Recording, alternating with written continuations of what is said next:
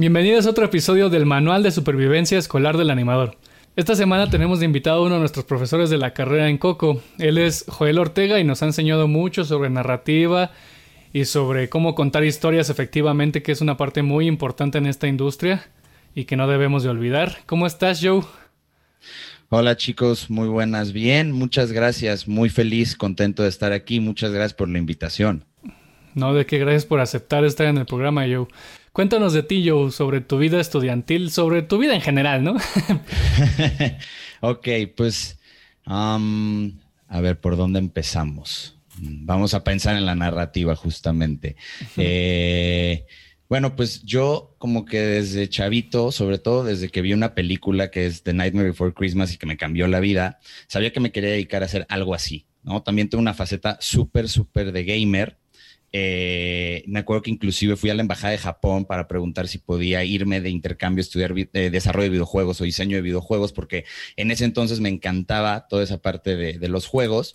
Eh, y me acuerdo que una vez fui a la Electronic Game Show, no sé si llegaron a ir o la conocen, pero era una expo que se decía donde todos los grandes developers traían los juegos más recientes y los podías probar y demás. Y yo, como era súper ñoño y gamer, pues iba cada año.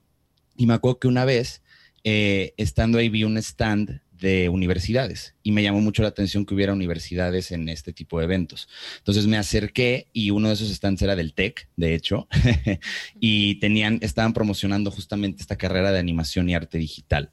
Y en el momento en el que la vi yo dije, esto es lo que quiero, literalmente, esto es lo que quiero hacer. Entonces, bueno, ya terminé la prepa, etcétera, y entré a estudiar la carrera en el TEC. Eh, yo fui, digo, recordando un poco lo que decía Melissa en, el, Melissa en el... Una disculpa, Diana, nuestro profesor se le fue en la onda, solo un pequeño disclaimer, es Diana, no Melissa, no sé qué estaba pensando yo, bueno, bye capítulo, yo fui de las primeras generaciones con, el, con ese plan de estudios que todavía, que ya va de salida prácticamente. Eh, fui creo que la segunda o tercera generación. De hecho, me acuerdo que muchos de mis compañeros de semestres arriba se estaban cambiando de plan justamente porque decían que este nuevo plan estaba mucho mejor que el que tenían. Y bueno, pues ya se, podrán imaginar eh, cómo, cómo cambiaron las cosas. Ya lo dijo Diana en el otro capítulo. Entonces, bueno, no voy a indagar mucho ahí. Lo que sí es que eh, en quinto semestre se me, se me, brinda la oportunidad de irme de intercambio a una escuela en España, eh, que justamente era Coco School Alicante. Eh, y cuando llegué a la escuela, pues justo me topé con Fran, con varios de ahora mis colegas, pero en ese entonces fueron mis profesores. Y cuando llegamos el grupo de mexicanos, que veníamos todos del TEC prácticamente, nos tuvieron que abrir un grupo especial porque traíamos bastantes carencias técnicas. Eh, yo me acuerdo, por ejemplo, una clase con Fran justo nos dijo, a ver, modelen este avioncito. ¿Quién sabe modelar? Y pues, todos los que estábamos ahí de México levantamos la mano, obviamente, muy gallos. Y nos dijo, ok, va, hagan este avioncito. Ya hicimos el avión y cuando acabó, Fran lo revisó y nos hizo pomada a todos, básicamente. O sea, y nos dijo, ustedes no saben modelar, saben usar malla. Y ese fue como, como que el primer gran shock, ¿no? De decir, oh shit, ¿qué está pasando? Y estando eh, esos seis meses que estuve en Coco, aprendí muchísimo, la verdad. Y me di cuenta que, que, la universidad del TEC no me estaba dando las herramientas técnicas, sobre todo técnicas, eh, que se necesitaban para la industria, ¿no? Y ahí fue como que se me abrieron los ojos y me entró como esta crisis de media carrera, que por la que creo que todo el mundo pasa literalmente como, uff, estoy en lo correcto, no sé si sí hice una buena decisión, y te entra como esta ansiedad, angustia, todo. Eh, creo que todos pasamos por eso y justo yo estaba en ese, en ese debate, ¿no? Dije, híjole, me cambiaré de carrera, ¿qué hago, no? Porque no, o sea, sí estaba muy contento, la verdad, estaba aprendiendo muchas cosas nuevas para mí, pero, pero sí me faltaba como ese empuje técnico, justamente. Era, era una de las carencias que había en ese entonces en, en el TEC. Desconozco cómo está ahorita, la verdad. Pero bueno, eh, el punto es que decidí quedarme porque tuve como una epifanía y me di cuenta que, lo que tenían mucho en común, los juegos que me habían motivado a estudiar esto, las películas que me inspiraban, etcétera, eh, me di cuenta que lo que me gustaban eran las historias. Era contar historias realmente. Y también tuve como esta epifanía de entender, que creo que también a, a muchos nos llega cuando estamos estudiando esto dentro de la industria, que la animación en sí no es un género, es otra técnica. Entonces en ese momento yo dije, bueno, si no tengo la técnica necesaria ahorita para animación, puedo encontrar otra herramienta para contar mis historias, ¿no? Y fue cuando decidí hacer como un pequeño leap o saltito a live action. Entonces, me acuerdo que eh, justo en el TEC tuve la fortuna de coincidir con un profesor que es un gran amigo también, eh, Pablo Martínez, que fue mi profesor de narrativa, de audiovisual, de guion, de varias materias, justo como de toda esta área. Y a mí me inspiró mucho, justamente. O sea, yo, es, es una figura muy importante para mí porque dije, sí puedo hacer películas, puedo contar mis historias, literalmente, y no hay nada que me lo impida, ¿no? Es, es cuestión de aprender herramientas, literalmente. Entonces me acerqué con él y le dije, por favor, invítame a tus rodajes, invítame a lo que hagas, ¿no? Si quieres te cargo el café, no me importa, quiero estar ahí, quiero aprender. Y me tomó la palabra y me metió a varios de sus proyectos. Estoy súper agradecido con él porque aprendí muchísimo cuando estuve colaborando. Estuve en, documentales, en un proyecto con reos en, la, en el penal de Santa Marta, cosas muy, muy buenas, la verdad, grandes experiencias. Y al mismo tiempo, en ese momento de mi vida, entré, a trabajar una agencia de publicidad. Eh, la verdad es que conocí gente muy cool, increíble, a la que le aprendí también mucho, pero odio la publicidad con todo mi ser. a la fecha sigo haciéndolo, ¿no? Porque pues obviamente hay que pagar renta, hay que pagar las facturas, etcétera. Eh, pero bueno, no soy fan de la publicidad, ¿no? Me defiendo, puedo hacer cosas, pero no me encanta. En la, agencia la pasé bien, digo, obviamente el cliente siempre es un pain in the ass, entonces hay que tratar con eso y te curte y aprendes, ¿no? Básicamente. Eh, entonces estuve trabajando en estos proyectos cinematográficos y me puse a estudiar por mi cuenta prácticamente. O sea, me puse a leer libros, a ver películas, documentales, de todo, y, a estar en la mayor cantidad de proyectos que podía y hacer mis propios proyectos también. Eh, y pues justamente así fui creciendo artísticamente eh, dentro del audiovisual, literalmente. Ya hasta años después fue que pude especializarme y propiamente estudiar una maestría en esto, ¿no? Pero bueno, fui aprendiendo sobre la marcha con muchos proyectos. Y eh, años después eh, me escribe Juan Carlos García, el director de Coco, con quien cuando me fui a intercambio hice muy buena amistad. Eh, me dijo, te invito a comer, este, voy a ir a México a promocionar los veranos en el TEC, etcétera. Ah, sí, vamos a comer.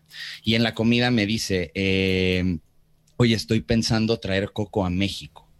Y yo me quedé impactado y le dije, bueno, gracias, llegaste unos cuantos años tarde, básicamente, este, que mucha gente lo ha dicho, la verdad.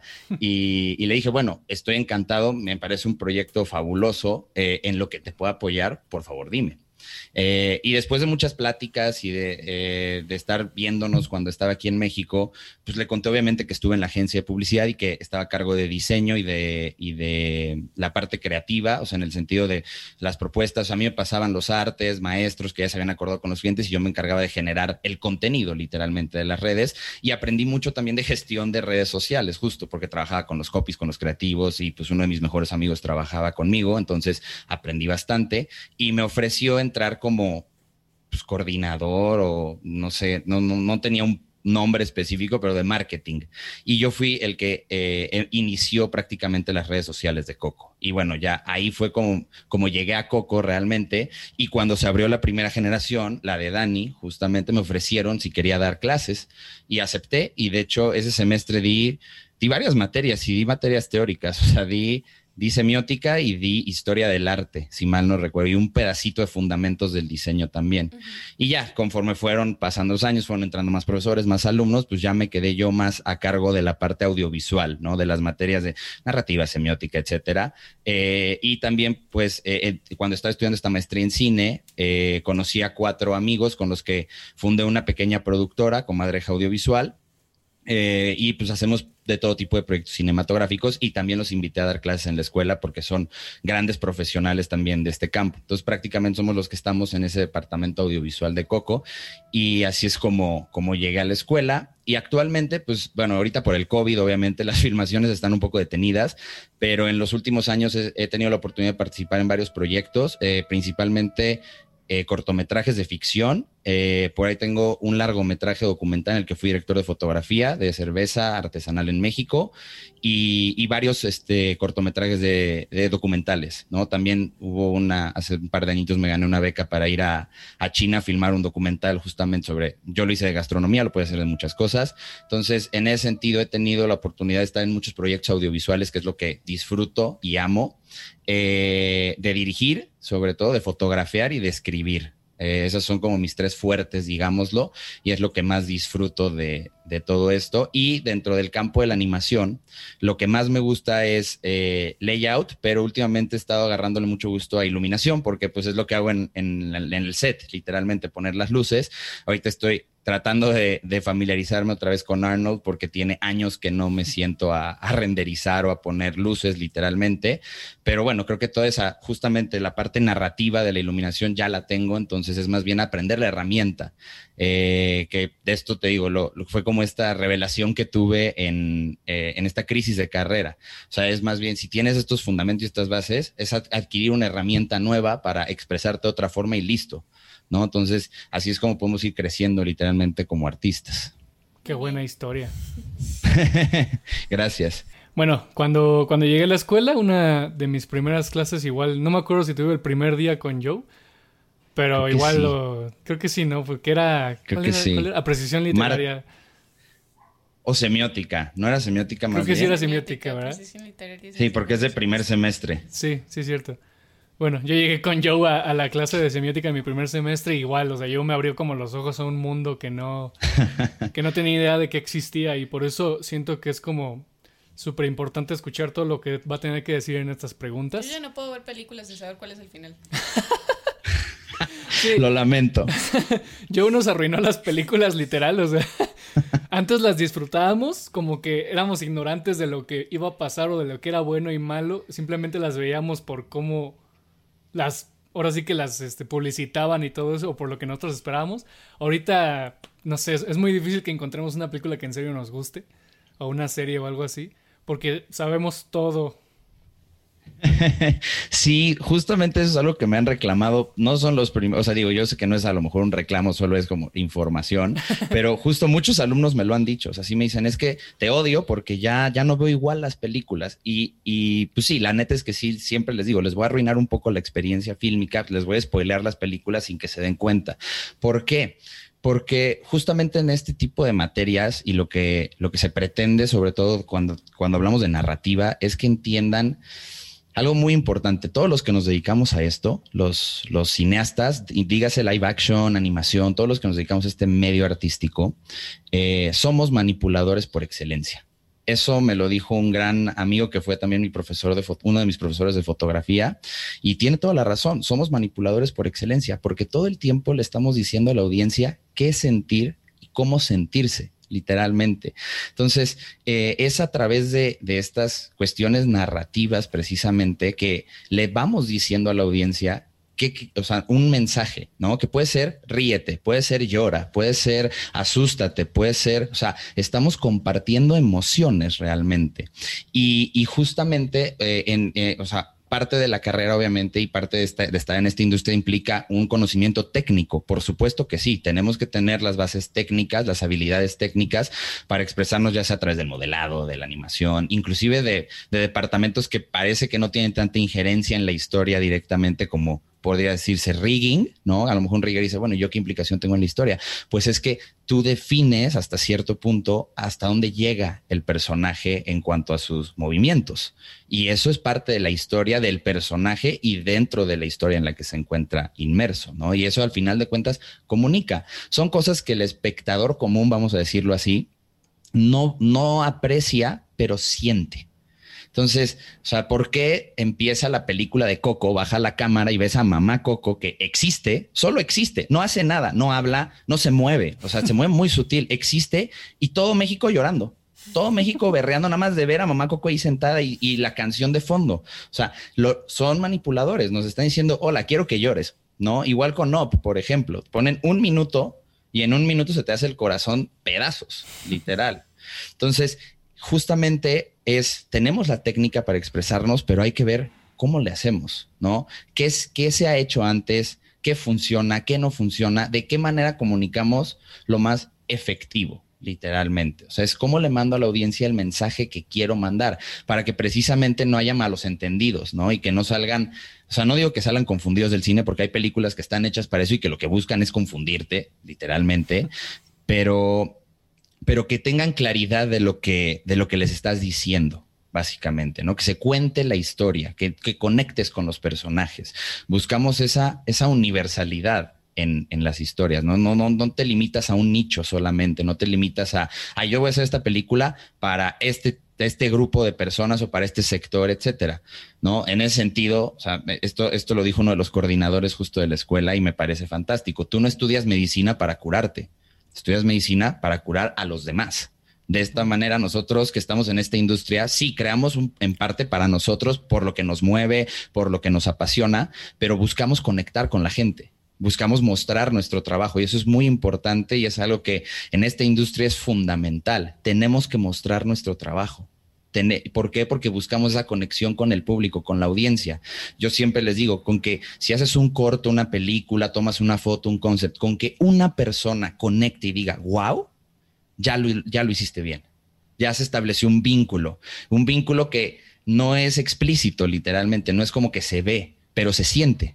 ¿no? Como ves, te enfrentas a esta película, te enfrentas a la ilustración, a lo que sea, y algo te mueve, algo te dice literalmente, dices, wow, me llama la atención, mira qué padre está, mira los colores, y te empiezas a fijar en detallitos. ¿no? Pero finalmente conectas y eso es lo que nosotros buscamos con nuestro trabajo, conectar con la gente, ¿no? Que yo creo que eso es algo muy importante que no se nos debe olvidar y por eso mismo yo soy muy partidario de eh, animación independiente y de cine independiente, ¿no? Porque tenemos mucho que decir y, a veces eh, no hay espacios suficientes o hay gente, no, la gente no se anima a hacerlo, ¿no? Por miedo, porque no se sienten preparados, etcétera, pero todos tenemos algo que decir. Eso es, eso es algo que hay que tener muy claro. Todos tenemos algo que decir y tenemos que encontrar justo cómo decirlo. Y ahí es donde entran todos estos conocimientos sobre narrativa, ¿no? Que cómo la pose del personaje me está comunicando algo, por ejemplo, ¿no? ¿Qué línea de acción va a tener? Dependiendo de su, de su estado de ánimo, de cómo se encuentra en este universo que creamos, cómo el entorno me comunica cosas, ¿no? Los colores que, que porta este personaje, que a final de cuentas se es parecido con la vida real. Tú identificas a las personas por sus gustos, los colores que usa, el estilo de música que escucha, etcétera. Son asociaciones que hacemos y esas asociaciones las pasamos a la pantalla realmente o a nuestro perdón, a nuestro medio de expresión, ¿no? digo pantalla en general para abordar a todos los que somos partícipes de la industria, porque nuevamente todos tienen un papel fundamental en comunicar. Y justamente, el trabajo en una producción es eh, eh, buscar comunicar concretamente eso, ¿no? A través, y el que guía esto es pues, el director, es esa visión del director de cómo vamos a comunicar esto específicamente, ¿no? Eh, y pues justamente esos conocimientos nos van a permitir hacerlo bien, que se entienda el mensaje y que no haya malos entendidos, malas interpretaciones, confusiones, ¿no? Y esas son las historias más efectivas, pienso yo, las que más nos mueven, literalmente. Son esas historias que te marcan, esa película que viste en algún momento de tu infancia o de tu adolescencia o inclusive hasta la fecha y que te deja pensando días, o sea, y no te la puedes sacar de la cabeza. O una serie también, digo, no nos limitemos a, las películas. La serie es igual. De hecho, las series, justo como son más largas, dejan desarrollar más a los personajes, entonces te encariñas con ellos. O sea, de verdad generas un, vean, se genera un vínculo tan fuerte, tan, tan fuerte, que cuando matan a tu personaje, o sea, no, son semanas de depresión, literalmente, y al mismo tiempo quieres más. Es, un masoquismo muy extraño. Es como, malditos, los odio, pero voy a ver el siguiente capítulo. Y binge watchas toda la serie en un fin de semana. ¿Por qué? Porque se generan esos vínculos, precisamente. Estamos, estamos conectando con las audiencias y siempre habrá alguien para escuchar lo que tengamos que decir. Y habrá gente con la que conectes y con la que no, también. Pero lo que buscamos es conectar con la mayor cantidad de personas posibles. Que nuestro mensaje, lo que tenemos que decir, llegue a la mayor cantidad de personas. Y por eso también reitero esta importancia de, eh, de crear o de hacer desde lo que les mueva también. O sea, eh, no todo tiene que ser, eh, digámoslo, bajo los estándares súper industriales que tenemos en la industria, ¿no? De una historia, la típica historia, la típica película, ¿no? Podemos hacer muchas cosas, muchas cosas, y va a haber alguien con quien conectemos, ¿no? Y en ese sentido yo animo mucho a todos los, sobre todo los que ya están estudiando en estas disciplinas, en estas carreras, que publiquen su trabajo, que lo envíen a festivales, que lo, lo compartan con la gente, con alguien van a conectar ¿no? Y tenemos que acostumbrarnos a mostrar nuestro trabajo. Como ya lo decía en otro capítulo, hay que perder la pena. Literal, tenemos, y es horrible, sí, ¿por qué? Porque te estás abriendo con la gente. Finalmente, creas desde tu propia experiencia, creas desde quién eres y tú te ves reflejado en tu trabajo. Y entonces a la hora que muestras tu trabajo es difícil, obviamente, porque te estás mostrando a ti mismo. Y es un momento de mucha vulnerabilidad, obviamente. ¿Por qué? Porque es qué van a decir, va a gustar, no va a gustar, qué, qué pasa, ¿no? Es mucha incertidumbre, pero es algo que tenemos que hacer, literalmente. Tenemos que eh, mostrar constantemente nuestro trabajo. ¿Para qué? Para recibir retroalimentación. El feedback siempre es bueno y también hay que saber qué escuchar, por supuesto. En ese sentido, saber, porque si muestras tu trabajo a múltiples personas, lo que va a pasar es que vas a tener múltiples comentarios que pueden ser muy contrastantes. Puede que alguien te diga, quita esto, no, déjalo. Esto funciona, esto no funciona. Entonces hay un punto en el que dices, bueno, ¿qué hago? Y ahí justamente entra toda esta parte de, de conocimientos, de cómo comunicar precisamente para que tomes esas decisiones. Es decir, saber escuchar. Ah, sí, muchas gracias por tu, por tu retroalimentación, lo consideraré. O, ah, tienes toda la razón, gracias, lo voy a aplicar, ¿no? O sea, eh, aprender a discernir también esos comentarios. Y pues sí, mostrar este trabajo es doloroso porque el feedback puede herirnos, pero también tienen que recordar que el feedback no es para eso, no es para herirnos, no es, no es devorar al prójimo, como siempre les digo, es más bien crítica constructiva para mejorar y crecer. Eso es lo que buscamos a final de cuentas.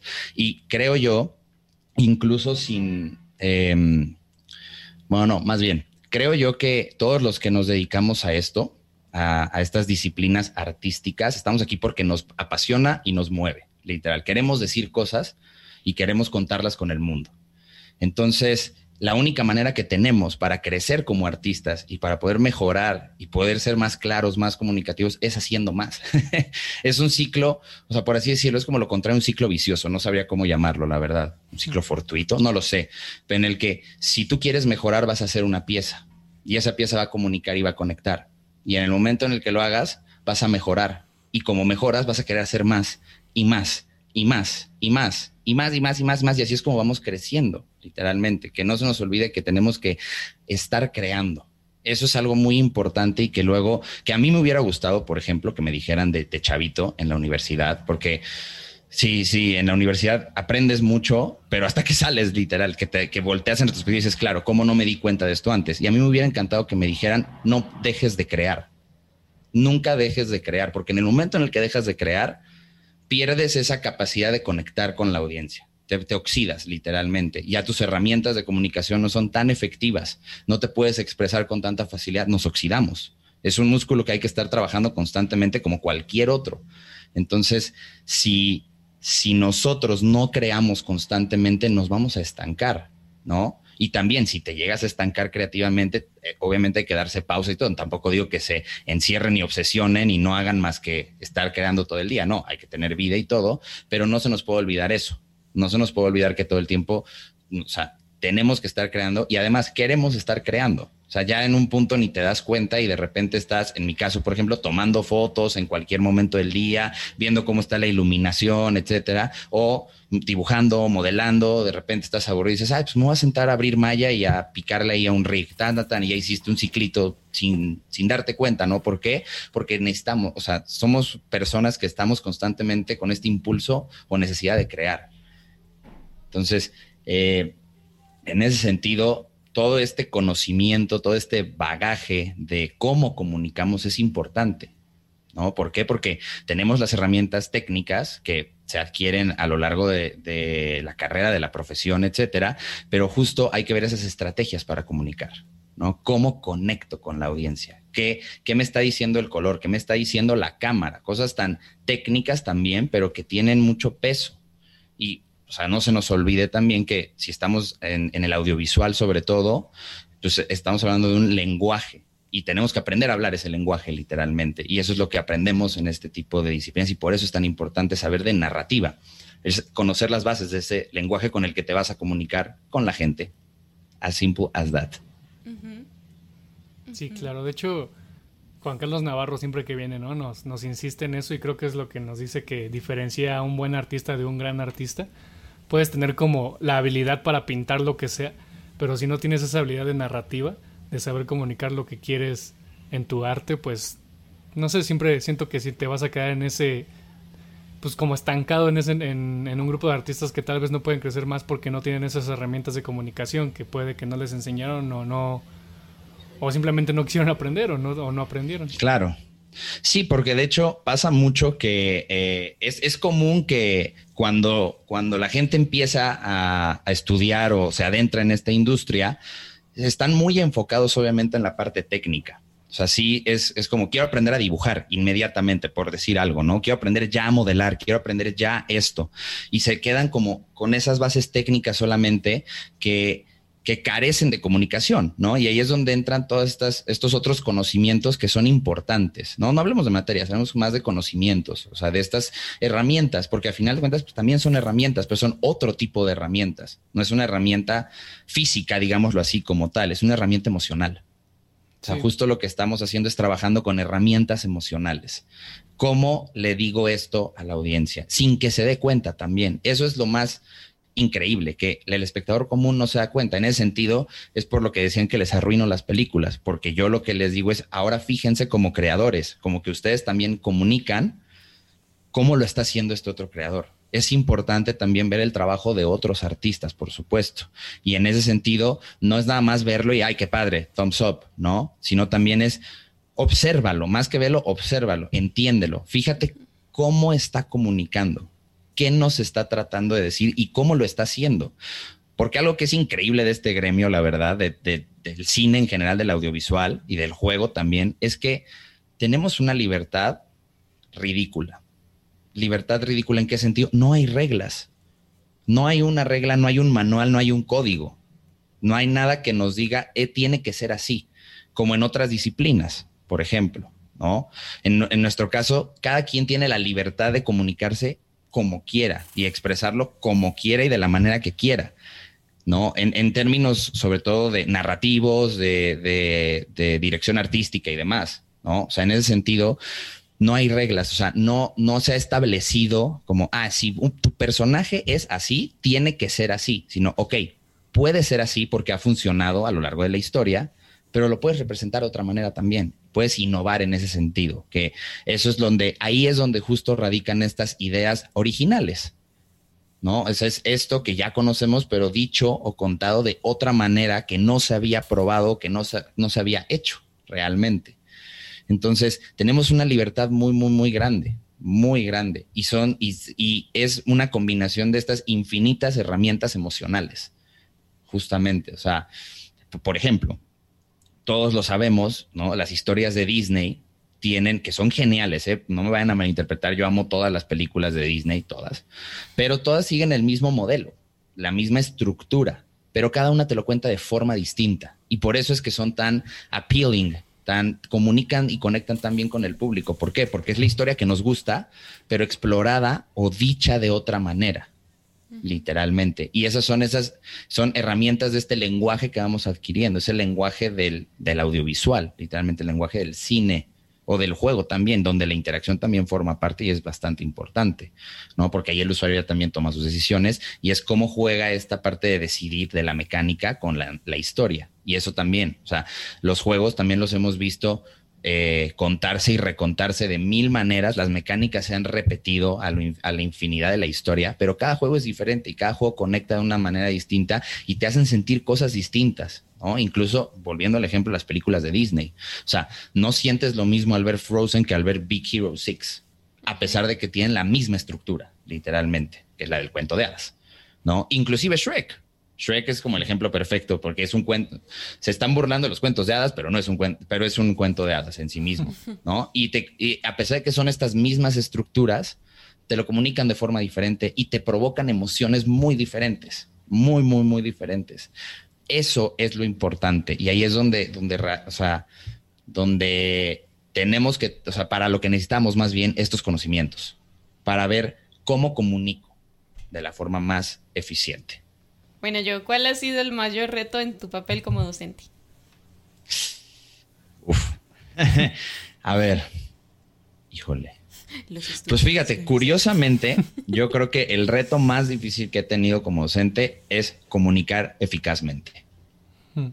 En ese, o sea, en, el sentido de, que quede claro todo esto, ¿no? Que son a veces conceptos súper abstractos, son cosas que cuesta a lo mejor entender porque tienen que ver también con emoción, la verdad. O sea, es cómo lo sientes, ¿no? ¿Cómo provocamos las emociones? Herramientas emocionales a final de cuentas. Entonces, comunicar eso también para que quede claro y que les sirva y les sea de utilidad, eso es, es, complejo, ¿no? Hay que buscar justo estrategias o maneras de hacerlo que quede claro, muchos ejemplos, hay que, o sea, te vuelves yo creo que a la hora de ser profesor te vuelves curador de material también. O sea, tienes que saber seleccionar material para decir, miren, esto es, esto es bueno, esto vale la pena, etcétera, etcétera. Entonces, eso, eso, comunicar como, o sea, un reto creo que todos los docentes tenemos es cómo comunico yo eficazmente esto, ¿no? Cómo, dicho de otra manera, cómo digiero yo todo esto para que sea más simple y fácil para ellos, ¿no? Y en ese sentido, eh, pensar, y, a mí lo que me ha ayudado como a resolver este obstáculo, por así decirlo, este reto que se me ha presentado, es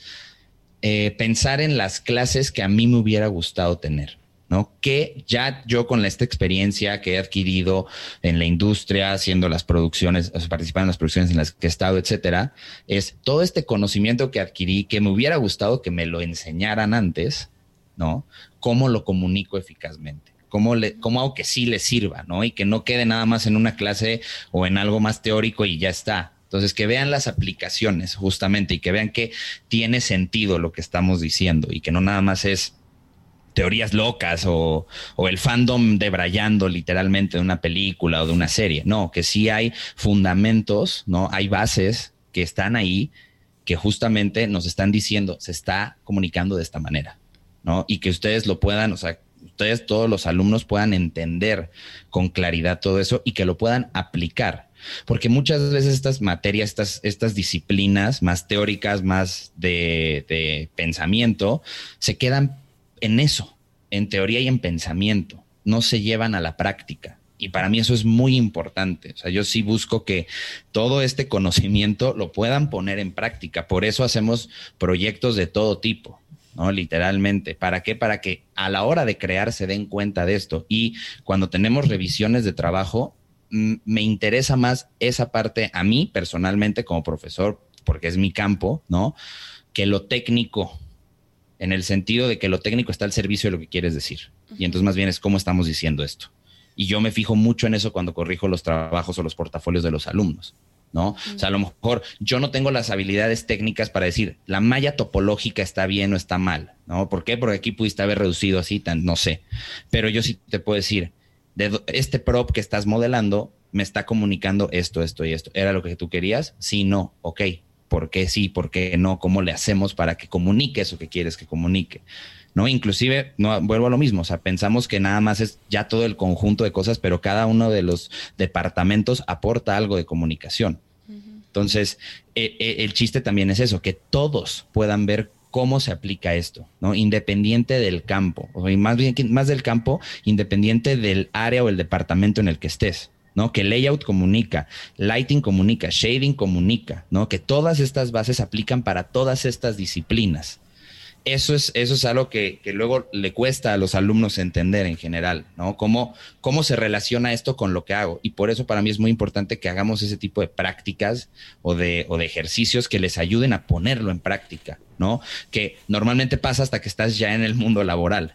¿no? Que sales y, y, empiezas a darte cuenta, ah, claro, esto es así, esto es así, y lo aprendes sobre la marcha. Entonces, justo eh, tratando de evitar eso por lo que tuvimos que pasar muchos de los que estamos dedicándonos a esto. ¿Por qué? Porque antes no existían este tipo de carreras, escuelas, etcétera, no estaban tan especializadas. Pues justamente para evitar eso, yo tengo como esta, digámoslo así, responsabilidad como profesor de que no pase y de que precisamente adquieran todo esto sólido y que lo puedan aplicar cada uno en su área de expertise. A mí, de hecho, me sorprende porque justo comentaba que la semana pasada estuve dando muchas asesorías a múltiples proyectos, ¿no?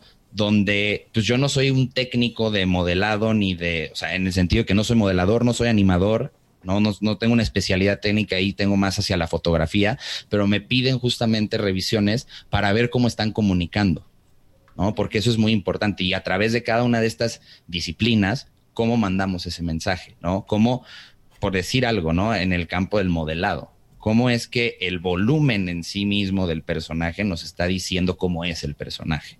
Si es un personaje construido con muchas esferas, ¿no? Que tiene forma esférica, pues pachoncito, etcétera. ¿Cómo eso está comunicando, ¿no? Cómo el shading, los materiales, te cuentan la historia del modelo, te dicen dónde ha estado, te dicen dónde está actualmente, quién lo usa, ¿no? Y sin ver a quién lo usa, solo con esos detalles, ¿no? Cómo iluminas una escena y puedes transmitir emoción sin que haya un personaje, nada más poniendo luces. ¿Por qué? Porque así funciona el ser humano, somos seres emocionales. Y justo lo que nosotros tenemos son esas herramientas emocionales para decir, oye, te quiero decir esto, por favor siéntete así, llora. Y todos se ponen a llorar en la sala de cine o en la serie literalmente. Entonces, el, e, ese, ese reto es el, el, que más creo que se me ha presentado eh, de cómo yo comunicar esto eficazmente para que les sea súper claro y que precisamente lo puedan aplicar en sus creaciones artísticas. Perfecto, yo. No, y lo has logrado, ¿eh? Déjame decir. Muchas gracias. me, me, alegra mucho escuchar eso, la verdad. Yo, ¿has aprendido algo como docente que no puedes aprender como profesional o que no aprendiste como profesional? Hmm. Qué buena pregunta. sí. Algo que, eh, que, creo que sí te da también eh, la experiencia de ser profesor, de estar en una clase, que muchas veces en la industria no por varias razones, es, es un poco de escucha y empatía. Eh, formar parte de, una escuela y más siendo docente implica que eh, eres como un lead en un estudio, ¿no? Y esto es algo que creo que se desarrolla sobre todo justo como, como leads, ¿no? Supervisores, puestos que tienen gente a su cargo precisamente porque tiene, o sea, yo como profesor tengo a mis estudiantes a mi cargo, ¿no? En ese sentido, es como si lo vemos en esta manera laboral y me, y me preocupo por ellos, ¿no? Y esa empatía que tienes que desarrollar, eh, bueno, más bien que se desarrolla a lo largo de, la docencia, a veces en la industria no se desarrolla tanto. De hecho, creo que algo que sí me, me es que me llama la atención es que creo que nos falta empatía a veces. ¿No? A veces hay muchas cosas de por medio en la industria, ¿no? Los, eh, hay que entregar a tiempo, eh, porque ya están los contratos, el marketing, no sé qué, tal, tal, y descuidamos estos, este lado empático, este lado humano, justamente, ¿no? Se nos olvida que también somos personas, se nos olvida que también nos pasan cosas, ¿no? Yo aplaudo mucho a los estudios, porque sí los hay, obviamente, que son muy empáticos con su personal, que son muy empáticos con todos los que laboran ahí. ¿No? ¿Por qué? Porque son seres humanos a final de cuentas, ¿no? Se nos olvida a veces y creemos que somos robots que maquilamos artistas y ya, ¿no? Y no, somos personas, o sea, a veces también es, es, un poco de entender y de tener comprensión, por así decirlo. O sea, que los alumnos igual, o sea, y obviamente cuando estás en la universidad también te estás descubriendo, este, luego no todas las situaciones, la vida en general nunca es fácil para nadie y es normal, a todos nos pasa, y hay días buenos, hay días malos, y tienes que desarrollar esa empatía que te permita conectar precisamente con tus alumnos, con los que tienes a tu cargo, ¿no? Para tomar decisiones correctas. O sea, obviamente eh, es mucho también de saber escuchar, es saber escuchar al otro. Creo que eso también es algo que como docente tenemos que aprender, escuchar a los alumnos, literalmente. Mm, yo siempre se los he dicho, ustedes nos enseñan mucho más de lo que nosotros les podemos enseñar a ustedes, en todos los sentidos, ¿no? Y, y yo creo que a todos los maestros nos hace cada vez que pasa un nuevo grupo, una nueva generación, lo que sea, un nuevo alumno enfrente de nosotros, nos cambia de cierta manera y nos hace ser mejores o nos empuja a ser mejores. Y parte de eso también es, pues justo, aprender a escucharlos, porque tienen muchas cosas que decir. Y creo que el desarrollar un vínculo de empatía es muy importante en la industria, porque vuelvo a lo mismo, y perdón que sea tan reiterativo, pero finalmente estamos, queremos generar empatía Queremos que la audiencia empatice con nuestra historia. Si yo no tengo la capacidad de empatizar, ¿cómo podría hacer que la audiencia empatice conmigo? ¿no? Con lo que yo tengo que decir. Y eso creo que es algo que se aprende mucho, justo como les digo, en puestos de lead o de supervisor, porque tienes gente a tu cargo. A veces eh, los egos en esta industria, ¿no? El, el, quiero ser el mejor, que está bien querer ser el mejor, pero cuidar en nuestro ego, hace que perdamos esta empatía muchas veces. Y creo que como docente es algo fundamental. No puedes perder la empatía en ningún momento, ¿no? Tienes que saber escuchar a tus alumnos y entenderlos, ¿no? Puede que estén pasando, o sea, que estén pasando por un mal momento y también es, o sea, es cómo te ayudo, ¿no? Obviamente desde mi trinchera, tampoco es como que me voy a poner a dar terapia porque no estoy capacitado para eso, ¿no? Hay gente que estudió cuatro años y medio de su vida para poder hacerlo, por favor, acudan a ellos, pero te voy a escuchar, yo estoy aquí para escucharlos. ¿Por qué? Porque me preocupo por mi equipo. Finalmente, yo y creo que muchos de Coco no nos vemos como profesores. O sea, yo, yo no, o sea, sí, todo el mundo, profe, profe, pues sí, pero no me siento tanto como un profesor, me siento más bien como, como un lead o un, o un guía para ustedes, ¿no? ¿Y por qué? Porque ustedes son potenciales compañeros de trabajo, literalmente, y me preocupo por mis compañeros de trabajo. Y eso es algo que, que, he aprendido en la docencia que a veces allá afuera, en la industria, no puedes aprender o se nos olvida. Simplemente se nos olvida. ¿Por qué? Porque te dejas llevar o consumir por otras cosas. Literalmente, establece otras prioridades, se te olvida que el otro existe, tiene sentimientos, es un ser humano, se puede equivocar también. Eso es bien importante, que, que todos nos equivocamos, ¿no? Porque a veces pensando en esta industria y todo te dicen, no, pues es que los errores son inadmisibles y no sé qué, y hay que evitar tener errores, obviamente, pero si te equivocas, no hay bronca, ¿no? No es una cirugía corazón abierto, en si te equivocas, pues bueno, estamos en graves problemas, ¿no? Aquí te equivocaste, no pasa nada. O sea, lo corregimos y ya está. ¿No? Pero se nos olvida ese lado humano de la industria, ¿no? Que también creo que es bien importante y por eso les digo, aplaudo mucho a todos esos estudios y empresas que se preocupan por su personal, que han sido capaces de desarrollar esta empatía, literalmente, porque también hay muchos otros estudios, casas productoras de todo tipo y empresas, lo que sea, que no, que se les olvide este lado humano de sus empleados y que son eso, empleados, más que compañeros de trabajo, colegas que estamos buscando este fin común. ¿No? En ese sentido, yo como profesor, mi fin común es que ustedes mejoren, que ustedes crezcan. Es lo, ese es mi objetivo en todas las clases, que crezcan, que crezcan artísticamente, que crezcan como personas. Si a lo mejor mi clase no te aportó muchas herramientas, por ejemplo, pero te ayudó a crecer como persona, me voy contento. Me voy contento. Si te aprendes las dos cosas, pues mejor. Si creces artísticamente y como persona, pues yo encantado, ¿no? Pero si no, crece como persona. ¿No? Eso para mí es muy importante, que no se nos olvide ese lado humano precisamente. Wow. Qué bonito. Muchas gracias. Espero que a los que están escuchando este podcast les sea útil, justamente, que no se les olvide la importancia de esto, de no perdamos nuestro lado humano, porque finalmente es a través de toda esta narrativa y demás que apelamos a ese lado humano, literalmente. O sea, lo que estamos buscando es conectar emocionalmente y eso es lo que nos hace ser humanos, esas emociones y cómo entendemos y cómo comunicamos esas emociones. Entonces, eso es muy importante para todos los, futuros eh, miembros de nuestra industria, ¿no? los que serán nuestro relevo en las próximas generaciones. No se les olvide eso, literalmente, porque eso va a hacer que nuestra industria mejore y crezca, literalmente. Entonces, no se, les, no, no se olviden de su lado humano, y no, eh, no se olviden de que todas estas herramientas emocionales también son importantes en la industria, ¿no? Para poder comunicar eficazmente todo lo que queremos y lo que, y que conectemos, que generemos ese vínculo empático con las audiencias, que la gente, que, generemos esos, esos fans, literalmente. O sea, y no se trata de fama y demás, sino pensemos que el fan es alguien que conectó impresionantemente con nuestro trabajo y es alguien que lo reconoce y que lo aprecia y alguien a quien le movimos algo. A mí me encanta ver esos posts en Facebook y esas historias de, de gente, o sea, no sé, creadores de series que visitan a, a, personas enfermas y demás. ¿Por qué? Porque son sus héroes, es gente con la que conectaron. Literalmente se genera ese vínculo humano empático. ¿No? Y por eso adoramos las series y por eso nos clavamos con los personajes y hacemos fila para las películas, ya estamos formados y compramos el merchandising literalmente porque conectamos.